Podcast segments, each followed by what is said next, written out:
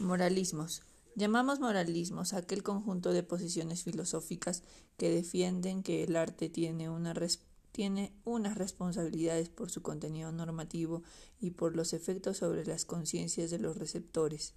Ante esta tesis, a lo largo de la historia se han planteado argumentos y contraargumentos muy variados, aunque en la actualidad se agrupan en torno a unos pocos problemas filosóficos básicos a saber, ¿Por qué el arte debería subordinarse a la moralidad? Este es el problema de si el arte tiene un, carácter intrínsecamente educativo y en consecuencia el de los límites de la libertad del arte y del artista e incluye la cuestión de si se pueden criticar las obras de arte desde el punto de vista normativo. Por ejemplo, a finales de, de los años 90, la exposición Sensation de arte joven británico generó polémicas allá dentro de, allá donde se exhibió por su contenido provocador y su supuestamente y supuestamente transgresor. En Nueva York los menores solo podían entrar acompañados de sus padres y, y los cristianos, incluyendo al alcalde.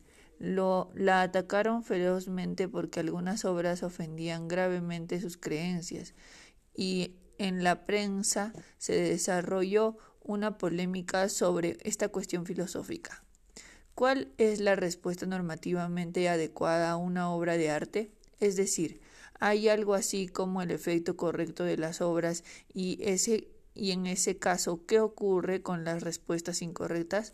Por ejemplo, el cineasta Stanley, Stanley Kubrick retiró el permiso de exhibición de, la, de su película La Naranja Mecánica en el Reino Unido porque creía que en, mucho, en muchos espectadores o en un número significativo de ellos, en lugar de producir el efecto de una reacción negativa frente a la violencia, más bien la fomentaba, hasta el punto de correr peligro de convertirse en un fin de, de culto entre grupos callejeros violentos. ¿Qué relación exige el valor estético de las obras y su valor moral? Esto es, por ejemplo, ¿puede haber buenas obras de arte inmorales? Importantes ejemplos de este problema los plantean los históricos documentales de Leni Riefenstahl, glorificando a Hitler y al régimen nazi. La pintura soviética, instrumento propagandístico, del culto a, la personalidad de Lenin, y Stalin. O la ambigua novela de Bret Easton Ellis, American Psycho, sobre el asesino en serie de mujeres. La más antigua formulación de una posición moralista es la de Platón en su diálogo La República, cuando advierte en los libros 3 y 10 de los peligros de la corrupción moral, que encierran unas artes demasiado libres, puesto que las, que las historias se cuentan que cuentan los poetas, los dramaturgos y los músicos solo son solo solo son solo mentiras que nos pueden situar en un error y que pueden despertar nuestros más bajos instintos, sobre todo en los jóvenes, hasta llevarnos a cometer el mal. De ahí que Platón abogara por un sometimiento de las artes a un régimen de vigilancia y censura en el que había que procurar que las obras de arte sirvieran solo a la virtud y a la educación de los jóvenes. Se trata de la posición básicamente pesimista frente al arte, del que desconfía profundamente. Puede decirse que esta posición platónica le reconoce a las artes grandes poderes sobre el público y en el curso de la historia ha sido un argumento implícito a todos los regímenes autoritarios. Todos los estados teológicos del mundo en el pasado han reconocido estos poderes de las artes y también los estados modernos totalitarios, desde Alemania nazi hasta la Corea comunista. Podríamos llamar genéricamente moralismo estricto al punto de vista platónico sobre las artes. Un punto de vista éticamente fuerte que normalmente va asociado a las posiciones religioso-políticas y sociales fuertemente logizadas.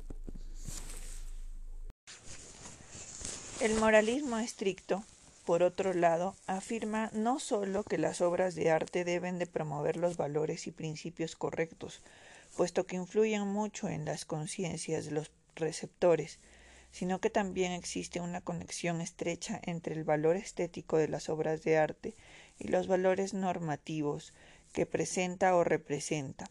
Así, una obra de arte con contenido excesivamente erótico o pornográfico nunca podría ser una buena obra de arte, igual que una obra que ofenda las creencias religiosas o políticas.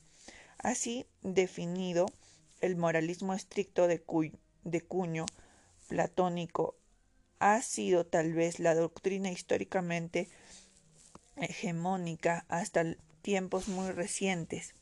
Si bien pues de Platón no ha tenido si bien pues de Platón no ha tenido formulaciones filosóficas especialmente destacables, la filosofía subordina a la religión cristiana o musulmana ha dado por supuesto que el arte es, ante todo, un vehículo para fomentar la piedad religiosa y la fe.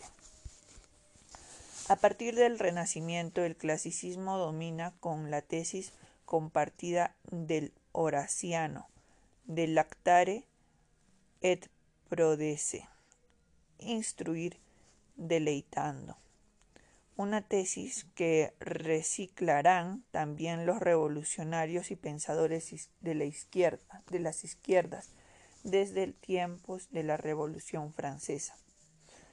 Pero en otra clave optimista, Carroll, 1998, llamó a esta versión utopismo y ha sido clásica del izquierdismo político y en particular del pensamiento marxista no dogmático. Se trata de la hipótesis según la cual el arte tiene un poder especial para educar a los seres humanos en el sentido de la moral humanista, hacerlos progresar por el camino de crecimiento moral que lleva a una sociedad de hombres y mujeres libres e iguales capaces de ser felices. Esta idea, que arranca del progresismo ilustrado, se encuentra en algunas de las famosas cartas de la educación estética del hombre Friedrich Schiller y construye el grueso núcleo rocoso de la concepción romántica del arte que, a través de la modernidad, llega hasta el presente. La teoría filosófica marxista del arte como ideología y campo de batalla de las luchas de clases reformula de un modo evidente la tesis del moralismo estricto.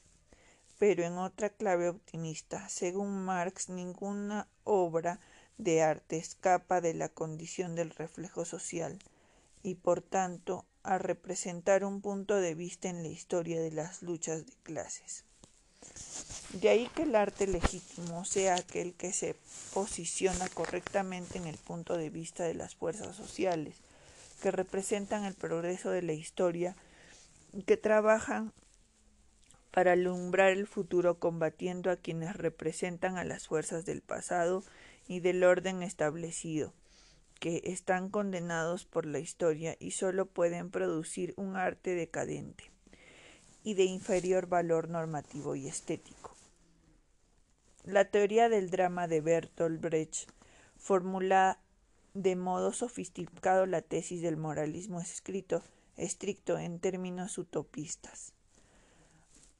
Aunque de esta versión optimista la más enardecida es sin duda la de Herbert Marcuse en su libro Eros y Civilización de 1955.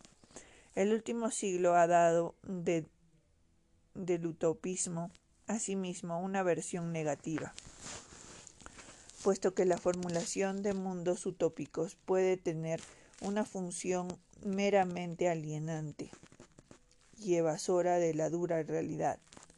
el arte, en lugar de fomentar directamente una sensibilidad humana, humanista, proponiendo los valores y los modelos positivos que habría que cultivar, nos presenta amplificados horrores del mundo real. Esta variante, la más sofisticada del moralismo estricto, se encuentra muy extendida entre los pensadores postmodernos. Pero el padre de todos los de todos ellos es Theodor Adorno, cuya teoría estética es el fondo del mayor rigorismo moral. El moralismo estricto puede estar muy bien motivado ideológicamente, sin embargo, desde el punto de vista filosófico resulta poco, poco muy conveniente. Si el moralismo estricto fuera correcto, las sociedades occidentales contemporáneas serían sociedades ética y moralmente altamente inmorales, puesto que el ciudadano medio está sometido a un auténtico bombardeo diario de mensajes artísticos de dudosa moralidad. A través de los medios de comunicación escritos, la televisión, el Internet y demás. Ningún estudio sociológico ha podido constatar el efecto corrompedor que toda esa masa de mensajes artísticos de diversa calidad y condición debería tener sobre los ciudadanos. Igual que no hay noticia de que algún porcentaje significativo de individuos que tras haber visionado los documentales de Leni Riefenstahl haya corrido apuntarse a un partido de extrema derecha. Además, el moralismo estricto no tiene en cuenta que las obras de arte y su recepción son históricas. Es decir, que aquello que en un determinado contexto y momento histórico desde la moralidad puede ser considerado negativamente Posteriormente, en otro contexto y momento, puede ser considerado positivamente. Hoy nos produce sorpresa y casi estupor saber que la novela de Gustavo Gustav Flower, Madame Bovary, estuvo sometida a un proceso judicial por atentar contra la moralidad pública, pues el fiscal del Estado francés consideraba en 1857 que dicha novela constituida constituía un alegato en defensa del adulterio femenino y que, por consiguiente,